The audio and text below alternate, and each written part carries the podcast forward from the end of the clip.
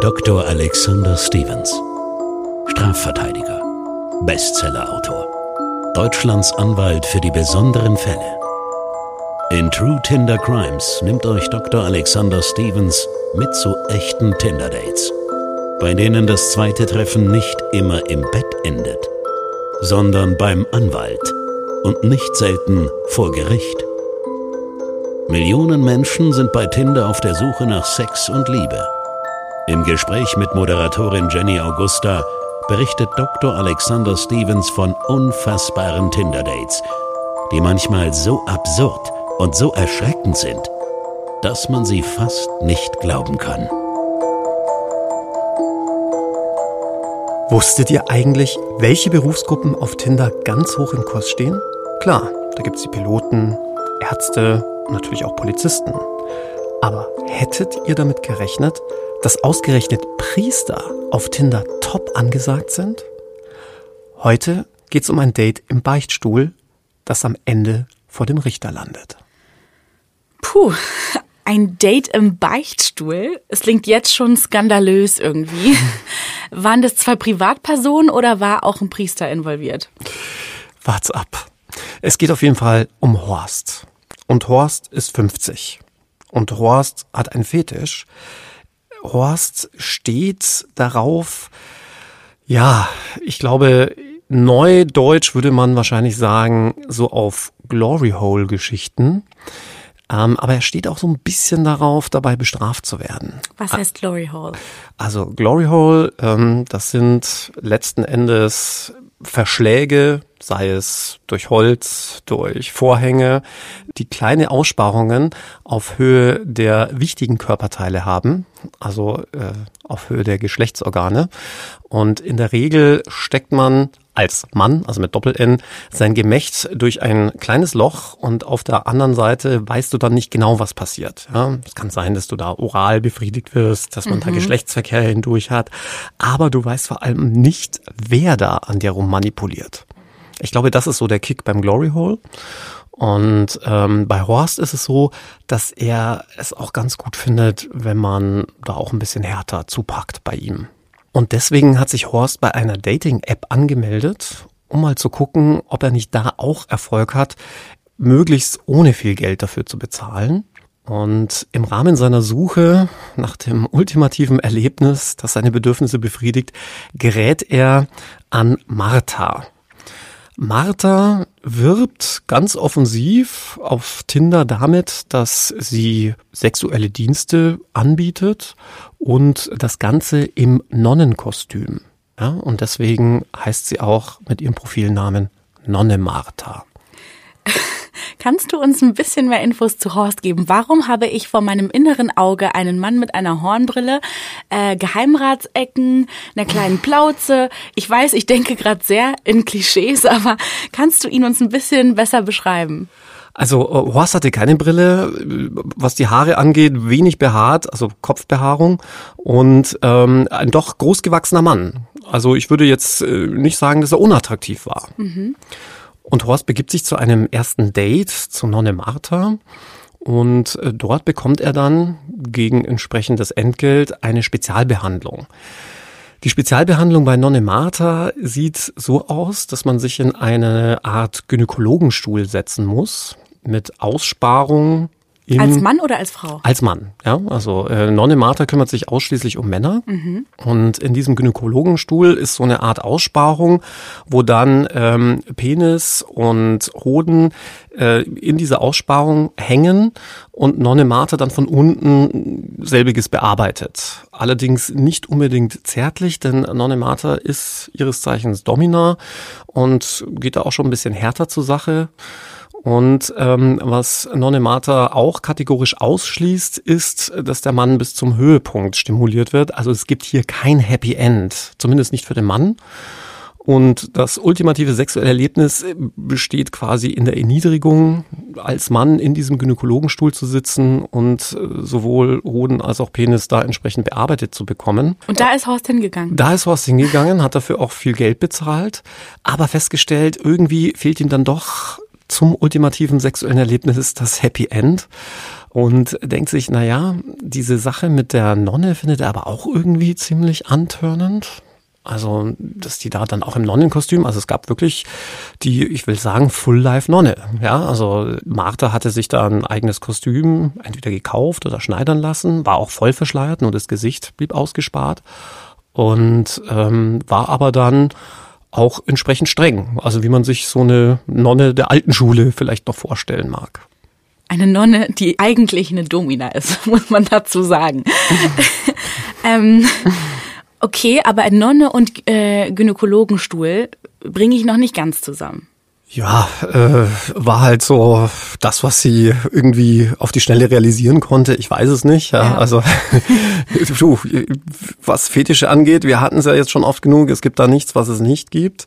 Jedenfalls ähm, war das dann irgendwann mal von so viel Schmerzpotenzial geprägt, als Nonne Martha dann auch einen Schraubstock in die Hände nahm und dann äh, Horsts Boden äh, darin einzwängte, einzwingte. Oh, ich weiß gar nicht, was man dazu sagt.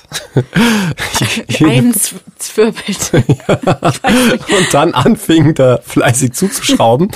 Dann war es Horst tatsächlich genug und auch auf Dauer wurde ihm es ein bisschen zu teuer und dann gab es kein Wiedersehen mehr mit Nonne Martha. Das ist aber natürlich nicht die Geschichte, sondern das ist nur die Vorgeschichte sodass er sich wieder auf die Suche bei Tinder begab und sich aber dachte, Mensch, vielleicht muss ich hier mit einer ganz anderen Masche an die Damenwelt herantreten und gab sich fortan auf Tinder als katholischer Priester aus. Horst kaufte sich eine Soutane und alles, was dazugehört. Also man sprich, das einfach so? Ja, es gibt sogar, das habe ich mich nämlich auch gefragt, also mal abgesehen davon, dass es das auch als Faschingskostüm gibt, gibt es das auch in echt? Es ja. gibt richtige Kirchen Geschäfte, wo du dir sogar einen Kelch kaufen kannst, ja, und äh, alles, was man so vom Altar und Hochaltar der Kirchen und Kathedralen kennst und eben auch entsprechende Kleidung zu jedem Kirchenfest quasi auch das richtige Gewand. Und äh, da hat sich dann Horst erstmal eingedeckt, war im Übrigen auch deutlich billiger als die Stunden bei Nonne Martha. Aber wie hat sich Horst denn dann auf Tinder präsentiert? Weil eigentlich weiß man ja, dass Pfarrer, Priester nicht heiraten, also dementsprechend auch keinen Sex haben und sich da auch streng dran halten. Und wenn du dann so auf Tinder unterwegs bist, was schreibst du da rein? Wie hat er sich dann verkauft bei den, bei den Frauen? Ist das so, dass sich Priester da streng dran halten? Also Nein, das war jetzt eine ganz offene rhetorische Frage. Ähm, ja, wie hat er sich da präsentiert? Also zum einen muss man von Tinder wissen, dass es auf den Text, glaube ich, gar nicht so sehr ankommt. Ja, also okay. Also was man da genau alles in sein Profil Profil hineinschreibt. Jedenfalls schrieb Horst in seiner Profilbeschreibung bei Tinder irgendwas über das Zölibat und dass er deswegen sehr einsam sei, aber doch auch Bedürfnisse habe.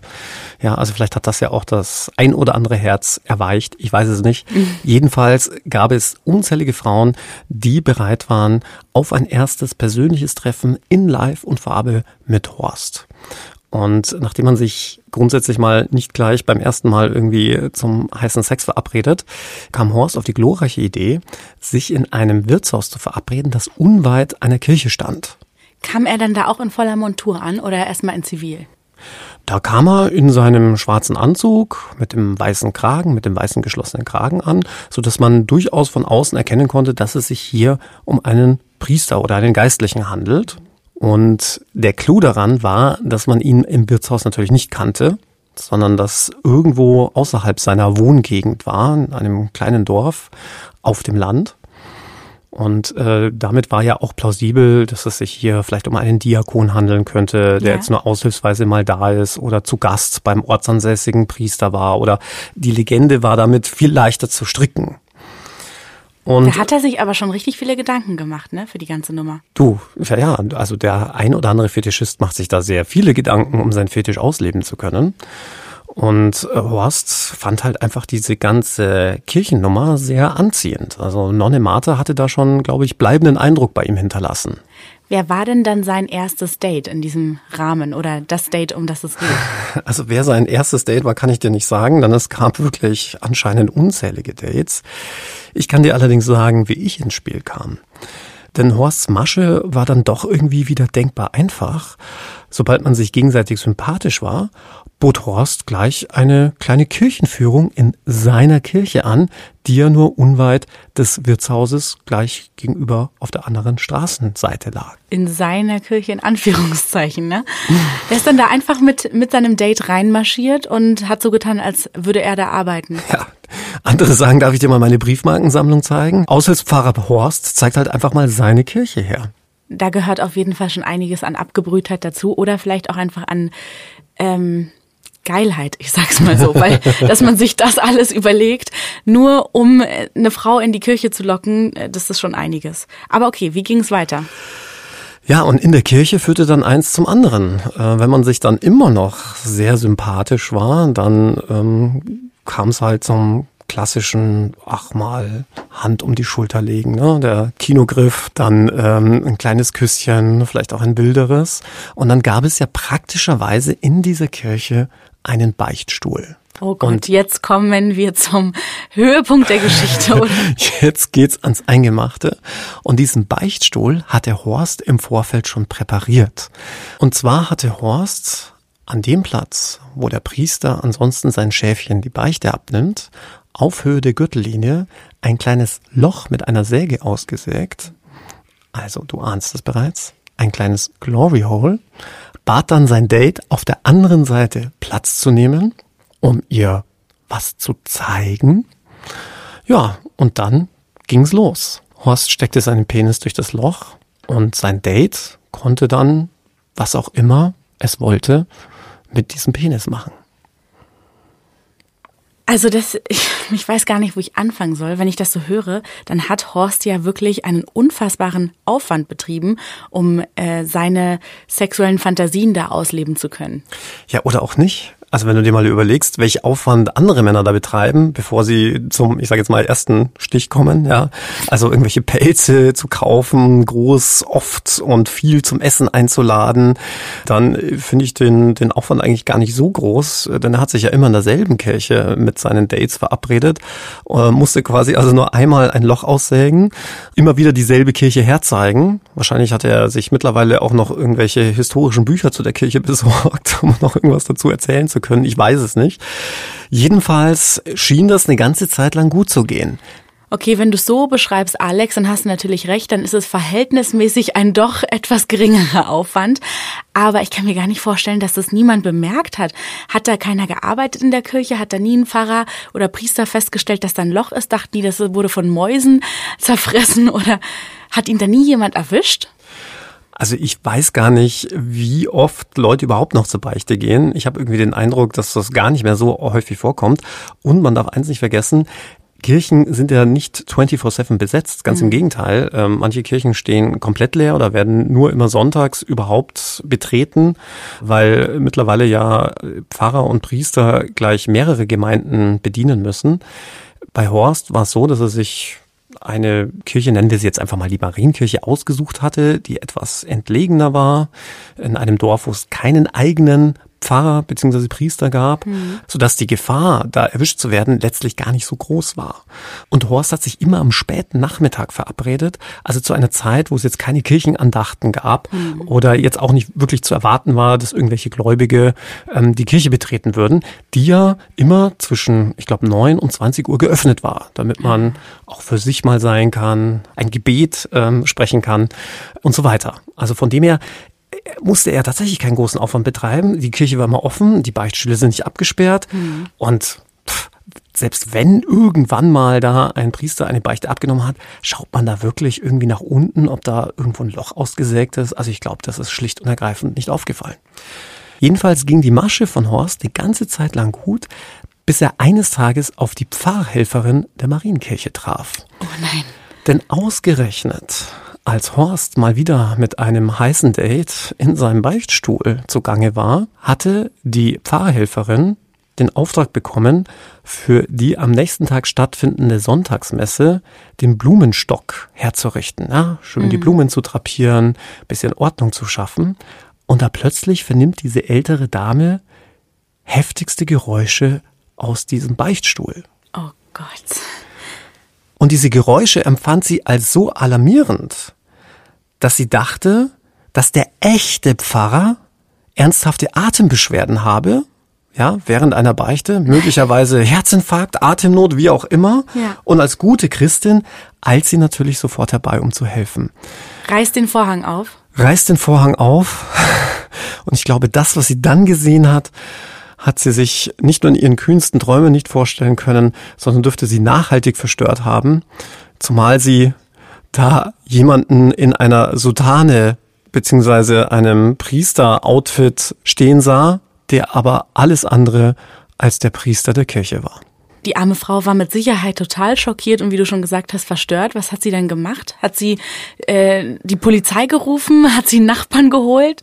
Na, zunächst hatte sie ja noch den Notarzt verständigt, weil sie ja dachte, dem Priester, dem echten Priester geht's schlecht. Oh Gott. Als sie dann dieser Situation gewahr wurde, wurde dann auch nochmal ein Anruf bei der Polizei getätigt. Also ich kann schon mal so viel verraten. Leugnen oder Unschuld beteuern hätte in Horsts Fall wirklich nichts genutzt. Denn nicht nur konnte die Polizei dieses ausgesägte Loch sofort inspizieren, nein, es waren noch diverse, ich will jetzt mal Zuhörer und Zuhörerinnen freundlich sein, Körperflüssigkeiten an Oh diesem nee. Loch feststellbar, die auch eindeutig Horst zuzuordnen waren. Ist das eklig. Also der Mann hatte auch gar keine Hemmungen, ne? Der hat das einfach durchgezogen, bis er irgendwann erwischt wurde. Aber Schön war übrigens auch, wenn man dann diesen Polizeivermerk gelesen hat, dass sie dann auch noch in der Ecke des Beichtstuhls eine Packung Viagra und Gleitgel sichergestellt haben. also die Polizei kam an. Ist das dann strafbar, wenn man im Beichtstuhl Sex hat oder in der Kirche allgemein? Oder fällt das genau in die gleiche Kategorie wie irgendwo in der Umkleidekabine im Freibad? Also ich meine, grundsätzlich kannst du in der Umkleidekabine tun und lassen, was du willst. Übrigens auch im Flieger. Ich habe vor kurzem, hat mir eine Flugbegleiterin erzählt, dass es wohl zwei Airlines gibt, die Sex im Flugzeug nicht verbieten. Das ist ja dann eine Frage der Hausordnung, hat Ja. aber jetzt nichts mit irgendwelchen Strafbarkeiten zu tun. Also grundsätzlich kannst du immer und überall Sex haben, solange du andere Leute damit nicht belästigst. Also es gibt zwei, die es nicht verbieten? Oder zwei Airlines. Okay, das heißt, alle anderen verbieten das offiziell. Anscheinend. Und ähm, in der Kirche könnte man da ja sagen, okay, äh, Beichtstuhl ist ja keiner da, störe ich ja niemanden, also kann ich da auch Sex haben. Da hast du allerdings die Rechnung dann ohne das Strafgesetzbuch gemacht, denn da gibt es eine Norm, die fast niemand kennt, die da heißt Störung der Religionsausübung. Ja, und ähm, das richtet sich in erster Linie an Gottesdienste, ja, oder Gottesdienstähnliche Handlungen. Das heißt, wenn gerade eine Messe stattfindet und du würdest da irgendwie laut rumschreien und die stören, dann ist das strafbar. Warum? Weil die Religionsfreiheit ja so hochgehalten wird, steht auch in unserem Grundgesetz, ist ja eines Ja. unserer Grundrechte, dass das natürlich besonders schwer wiegt, wenn man das stört. Aber es gibt noch einen zweiten Absatz, der da heißt, dass man auch dann bestraft wird, wenn man beschimpfenden Unfug verübt äh, in ein, an einem Ort, der dem Gottesdienst oder solchen Religionsgesellschaften gewidmet ist. Steht das so im Strafgesetzbuch? Beschimpfender Unfug. Beschimpfender Unfug, Paragraph 167 des Strafgesetzbuchs. Ja. Und ähm, da kannst du tatsächlich mit Freiheitsstrafe bis zu drei Jahren oder mit Geldstrafe bestraft werden. Ganz abgesehen davon dürfte es wohl auch ein Hausfriedensbruch gewesen sein, denn dazu dienen Gotteshäuser wohl wahrlich nicht, ne, dass du da irgendwie Sex im Beichtstuhl hast. Und es gab noch einen weiteren Straftatbestand. Darf ich raten? War es vielleicht diesmal Erregung öffentlichen Ärgernisses? Nein, auch diesmal nicht, denn ähm, zum einen, weil ja Horst überhaupt nicht entdeckt werden wollte. Ja? Ah, Also du brauchst ja auch immer den Vorsatz. Bei den meisten Straftatbeständen musst du das ja wollen. Ja? Also Ja. dieses geflügelte Sprichwort Unwissenheit schützt vor Strafe nicht, stimmt in den meisten Fällen nämlich gar nicht. Mhm. Denn in den meisten Fällen, denk zum Beispiel an Mord, machst du dich ja nur dann strafbar, wenn du jemand anderen töten willst. Ja, ja. Also äh, das ist ja was anderes, wenn du aus Versehen jemanden tötest, zum Beispiel, weil du über eine rote Ampel gefahren bist und äh, dummerweise die Mutter mit dem Kind gerade über die Ampel geht, dann wolltest du das ja nicht, ja. Und. Ja. deswegen ist es dann nur eine fahrlässige Tötung, aber kein vorsätzlicher Mord. Das heißt, hier bei uns wollte ja Horst gerade nicht entdeckt werden, aber es war ja auch sonst keiner in der Kirche. Ja, also es war ja Mhm. Er hat es war ja nicht so, dass er die Öffentlichkeit, genau, er wollte ja. ja nicht die, die Öffentlichkeit erregen. Nein, es bleibt noch eine gemeinschädliche Sachbeschädigung. Also nicht nur eine normale Sachbeschädigung, ja. so wie wenn ich bei deinem Fahrrad irgendwie die Klingel abreißen würde oder so, das wäre eine normale Sachbeschädigung, sondern eine gemeinschädliche Sachbeschädigung, die liegt vor, wenn man zum Beispiel Gegenstände, die der Verehrung einer im Staat bestehenden Religionsgemeinschaft zerstört. Mhm. Ja, also gerade jetzt auch hier bei einer Kirche, ja, wenn du da irgendwas kaputt machst, dann ist das etwas dem Gemeinwohl dienenden und das macht die Sachbeschädigung dann noch schwerer als die normale Sachbeschädigung. Und deswegen kannst du auch dafür mit bis zu drei Jahren Freiheitsstrafe bestraft werden. Okay, das heißt, Horst hat sich definitiv strafbar gemacht. Hat sein Date sich auch strafbar gemacht oder wurde die da einfach unwissend mit reingezogen? Also ja, gute Frage. Rein theoretisch hat sie sich ja auch strafbar gemacht, zumindest was die Störung der Religionsausübung angeht. Man könnte möglicherweise an einen Verbotsirrtum denken, ja, also mhm. dass man sagt, ja, handelt sie denn schuldhaft, wenn der vermeintliche echte Pfarrer sie mit in sein Gotteshaus nimmt und, und die Erlaubnis erteilt. Genau, und die Erlaubnis erteilt. Also von dem her könnte man hier tatsächlich trefflich drüber streiten, ob dann überhaupt eine Strafbarkeit vorliegt. Ich nehme es jetzt mal vorweg. Das Date wurde nicht weiter behelligt. Das Verfahren wurde eingestellt mhm. wegen Geringfügigkeit. Horst hingegen, den hat man sich dann schon vorgeknöpft. Vor allem, als man dann in Erfahrung brachte, dass er sicherlich nicht das erste Mal dort in dem Gotteshaus zugange gewesen war. Ich muss aber sagen, ich finde das richtig, äh, weil ich selber bin auch gläubig und ich finde auch, dass Sex in der Kirche nichts verloren hat. Es heißt zwar in der Bibel, seid fruchtbar und vermehret euch, aber bitte nicht im Gotteshaus. Aber jetzt mal eine Frage, du hattest ja schon viele Fälle bei dir auf dem Tisch liegen. Gibt es sowas häufiger, Sex in der Kirche, weil Pärchen irgendwie den besonderen Kick suchen? Also vielleicht zum Thema seid fruchtbar und vermehret euch gibt es ja auch noch die Bibelstelle bei der Offenbarung des Johannes, wo am Ende der große Zorn Gottes steht.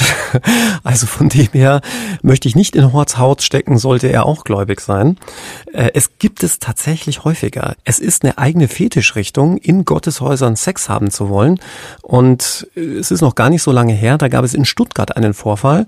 Da hatte es ein Pärchen zunächst in der Krankenhauskapelle getrieben, wurden dort dann vom Hausmeister des Hauses verwiesen, um dann in die nächstgelegene Kirche zu gehen und es dort auf der Empore, also bei der Orgel, nochmal richtig krachen zu lassen. Und dort sind sie dann erwischt worden von der Polizei. Mhm. Es scheint äh, wohl in letzter Zeit im Trend zu liegen. Du hast ja selbst bereits gesagt, dass es da eigentlich komplett zwecklos war, irgendetwas zu leugnen. Wie war denn deine Strategie oder was ist die richtige Strategie, um so einen Mann vor Gericht zu verteidigen? Naja, wenn du dermaßen überführt bist, ja, dass selbst der Blinde mit dem Krückstock sagt, okay, äh, keine Chance, dann ähm, ist vielleicht nicht die beste Strategie, dann noch hier ein groß konfliktbehaftetes Strafverfahren zu betreiben, sondern dann eher das Strafmaß möglichst gering zu halten. In dem Fall blieb Horst nichts anderes übrig, als zu gestehen. Also im Juristenjargon spricht man hier von einer klassischen Geständnisbegleitung, mhm. dass man dann einfach mit dem Gericht spricht und dann auch versucht, die positiven Seiten des Ganzen herauszukehren, was natürlich nicht ganz so einfach ist, weil es natürlich auch viele Leute stark treffen kann, ja. wie du ja auch richtig sagst, wenn man in einem Gotteshaus, wo Sexualität jetzt grundsätzlich mal nichts verloren hat, ähm, das dann so ächtet und, und so mit Füßen tritt, ja, egal ob man jetzt gläubig ist oder nicht. Horst ist dann dummerweise auch noch an einen sehr religiösen Richter geraten, mhm. so zumindest mein Eindruck, der ihm dann auch eine ordentliche Strafe aufgebrummt hat. Aber um auf deine Frage zurückzukommen, klar, also da musst du dich dann geständig einlassen und dann vielleicht auch darlegen, dass es halt ein Fetisch ist, äh, möglicherweise sich in Therapie begeben, am besten noch vor dem Urteil, mhm. äh, damit der Richter auch sieht, dass da ein gewisser Goodwill da ist und dass es auch nicht wieder vorkommt, ja. genau, und auch eine Einsicht. Ja, der Richter hatte aber keine Einsicht mit Horst und verdonnerte ihn tatsächlich dann zu einem Jahr und sechs Monaten Freiheitsstrafe die allerdings zur Bewährung ausgesetzt wurden. Die Bewährungszeit betrug exakt drei Jahre. Also drei Jahre lang durfte sich Horst nichts erlauben, sonst hätte er diese ein Jahr und sechs Monate im Gefängnis absitzen müssen. Und gab es für Horst auch sowas wie ein Hausverbot in Kirchen? Klar, also die Kirche kann natürlich als Hausrechtsinhaberin auch ein Hausverbot aussprechen. Das hat man dann auch gemacht. Und zur Bewährungsauflage wurde Horst gemacht, dass er sich dieser Kirche auf 150 Meter oder 200 Meter nicht mehr nähern durfte. Das heißt, er durfte nicht mal mehr zum Beichten rein? Vermutlich nicht, nein.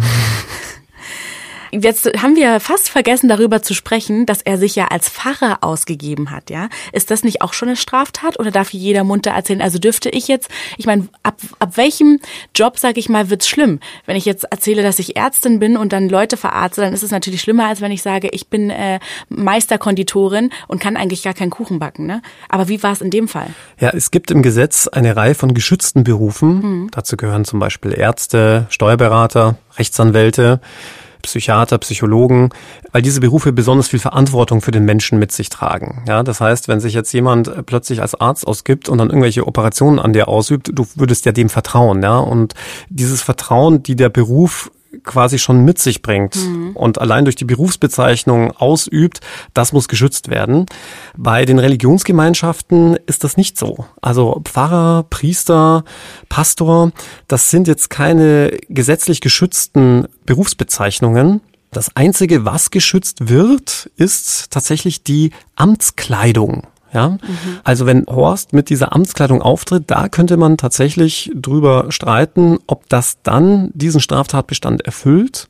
In unserem Fall wurde das nicht angeklagt, vielleicht weil es die Staatsanwaltschaft nicht gesehen hatte oder diesen juristischen Streit äh, zugunsten Horsts entschieden hatte. Das weiß ich jetzt nicht. Jedenfalls war es zum Beispiel bei dem Stuttgarter Fall so, dass man das Pärchen nicht etwa wegen des beschimpfenden Unfugs angeklagt hatte. Ich glaube, die kannten die Vorschrift schlicht und ergreifend nicht. Ich muss dir auch ehrlicherweise sagen, vor dem Fall mit Horst kannte ich diese Vorschrift auch nicht. Ja, mhm. noch nie davon gehört. Sondern da ging es darum, dass ähm, hier auch ein Priestergewand verwendet wurde und dieses Priestergewand als Amtskleidung angesehen wurde und er deswegen dann verurteilt wurde. Aber letzten Endes kann man so festhalten, Priester, Pfarrer, Pastor sind keine gesetzlich geschützten Berufsbezeichnungen. Das heißt, äh, du kannst ab jetzt auch Pfarrer Alex zu mir sagen. Dabei gibt es ja gerade bei Priestern und Pfarrern nicht nur das Beichtgeheimnis, sondern auch die Schweigepflicht. Ja, wobei bei Horst hatte er ja ohnehin als Beschuldigter ein Schweigerecht. Na, er musste ja gar nichts sagen, konnte die Aussage verweigern. Bei den Kirchenangehörigen ist es aber so, dass diese Schweigepflicht eine rein kirchenrechtliche Angelegenheit ist. Also die wird einem jetzt nicht vom Staat aufoktroyiert, anders als zum Beispiel bei Ärzten, Psychologen und Rechtsanwälten. Mhm. Die sind quasi von den staatlichen Gesetzen her zum Schweigen verpflichtet wo wir gerade im Beichtstuhl sind. Was passiert denn eigentlich, wenn ein Mörder einem Priester oder Pfarrer beichtet, dass er einen Mord begangen hat? Ja, den Fall gab es ja tatsächlich in Australien. Dort hatte ein Mann einen Mord begangen, war dann mit der Mordwaffe in die nahegelegene Kirche geflüchtet und hatte dann die Mordwaffe dem dortigen Pfarrer in die Hand gedrückt und ihm auch gesagt, dass er gerade jemanden umgebracht hatte. Und der Pfarrer sah sich an sein Beichtgeheimnis und seine Schweigepflicht gebunden. Und als die Polizei mit Spürhunden der Spur des Mörders nachgegangen waren, die dann in diese Kirche führte und dann dem Pfarrer samt Tatmesser sahen, war völlig klar, dieser Pfarrer musste auch den Mord begangen haben. Und der saß dann auch mehrere Jahre unschuldig im Gefängnis, weil ihn dann auch die gesagt. Geschworenen natürlich verurteilt haben, völlig klar. Ich mhm. meine, die Hunde, die Spur der Hunde führt zu dem Fahrer. Der Fahrer hat das, das Tatmesser in der Hand. Ja. Wer außer dem Fahrer soll es sonst gewesen sein? Okay, krass. Das heißt, er hat nichts gesagt und hat sich ganz strikt an sein an seine Schweigepflicht oder sein Beichtgeheimnis gehalten. Genau, und zwar aus rein kirchlichen Gründen. Denn er hätte, zumindest nach deutschem Recht, durchaus sagen können, wie es wirklich war. Und zwar ohne sich strafbar zu machen, denn zum einen gilt das Kirchenrecht jetzt nicht für das staatliche Recht, aber zum anderen gibt es ja immer so etwas wie einen rechtfertigenden Notstand. Ja, du kannst ja eine Straftat begehen, wenn höherrangiges Recht darüber steht. Ja, Klassiker ist, du siehst, wie ein Hund äh, eine Frau anfällt, dann kannst du diesen Hund erschießen. Mhm. Ja, das ist auch erstmal Sachbeschädigung übrigens bei Tieren, das vielen Tierschützern nicht gefällt, aber Tiere werden rein juristisch als Sache gesehen. Das heißt, äh, man würde wegen Sachbeschädigung grundsätzlich verurteilt werden, wenn du einen Hund erschießt, mhm. möglicherweise auch wegen Tierquälerei. Ja, aber dadurch, dass der Hund diese Frau gerade anfällt, ist deren Leben in Gefahr und deren Leben wiegt höher und dann hast du einen rechtfertigen Notstand. Und das gilt natürlich auch beim Schweigerecht. Also wenn mir als Anwalt ein Mandant anvertrauen würde, ich bringe jetzt morgen äh, den Bundeskanzler um, dann kann ich das zur Anzeige bringen, ohne mich selbst strafbar zu machen, mhm. Weil das einfach über dieser Schweigepflicht steht. Aber um auf den Fall mit dem Pfarrer in Australien nochmal zurückzukommen, da hatte sich dann Jahre später der wahre Täter den Behörden gestellt und den Sachverhalt richtig gestellt, weil er mit seinem schlechten Gewissen nicht leben konnte. Was ich mich jetzt noch gefragt habe, ist, was war denn Horst wirklich von Beruf? Weil Pfarrer war er ja nicht, aber offensichtlich hatte er ziemlich viel Freizeit. Also er hatte zumindest einen Beruf, der so ein bisschen mit Religion zu tun hatte oder auch gerade nicht, denn er war Ethiklehrer. Ethiklehrer in einer Nachbargemeinde unweit der besagten St. Marienkirche entfernt und hat deshalb auch seinen Job verloren. Ja, denn er war Beamter und bei den Beamten ist es so, übrigens auch wie bei den Rechtsanwälten, wenn du zu einer Freiheitsstrafe von mehr als einem Jahr verurteilt wirst, auch wenn es zur Bewährung ausgesetzt wird, wirst du automatisch aus dem Beamtenverhältnis entlassen oder verlierst deine Zulassung als Anwalt. Aber apropos Rechtsanwälte, Alex, verrat uns doch mal, wie hoch steht ihr denn auf Tinder? Rechtsanwalt auf Tinder, ich glaube, die stehen gar nicht so hoch. Was? Man kennt es ja auch, wenn du als Anwalt oder Jurastudent eine Wohnung anmietest, sag niemals, dass du was mit Jura zu tun hast, du kriegst die Wohnung nicht, ja. Und ich glaube, Juristen gelten gemeinhin völlig zu Unrecht, wie ich finde, als staubtrocken. Ich weiß es nicht. Auf jeden Fall kann ich keinem empfehlen, Rechtsanwalt oder äh, Jurist werden zu wollen, wenn man damit auf Tinder kokettieren will. Ich glaube, sie sind weit abgeschlagen, noch hinter den Lehrern und ähm, anderen, ich sage jetzt mal, unliebsamen Berufsgruppen. Wobei ich mal gehört habe, dass man sich immer einen Anwalt im Freundeskreis anlegen soll. ja gut, das kann natürlich praktisch sein. Ja. Wobei bei meiner Fachrichtung ähm, würde ich mir dann über meine Freunde Gedanken machen. Hoffentlich brauche ich dich niemals, Alex. In der Kirche gilt ja die Redewendung, der liebe Gott sieht alles. Ich kann dir sagen, was der liebe Gott nicht gesehen hat. Denn exakt drei Jahre nach dem Urteil gegen Horst erstattete der echte Pfarrer aus der St. Marienkirche wieder Anzeige und meldete seinen Beichtstuhl als gestohlen. Du willst mir doch jetzt gerade nicht wirklich sagen, dass Horst den abgeschraubt und mit nach Hause geschleppt hat. In der Pressemitteilung hieß es lapidar, die Polizei schließt ein Verbrechen nicht aus. True Tinder Crimes ist eine Produktion von Crime and Media, exklusiv für Podimo. Sollte es euch gefallen haben, hört gerne auch Das perfekte Verbrechen mit Dr. Alexander Stevens.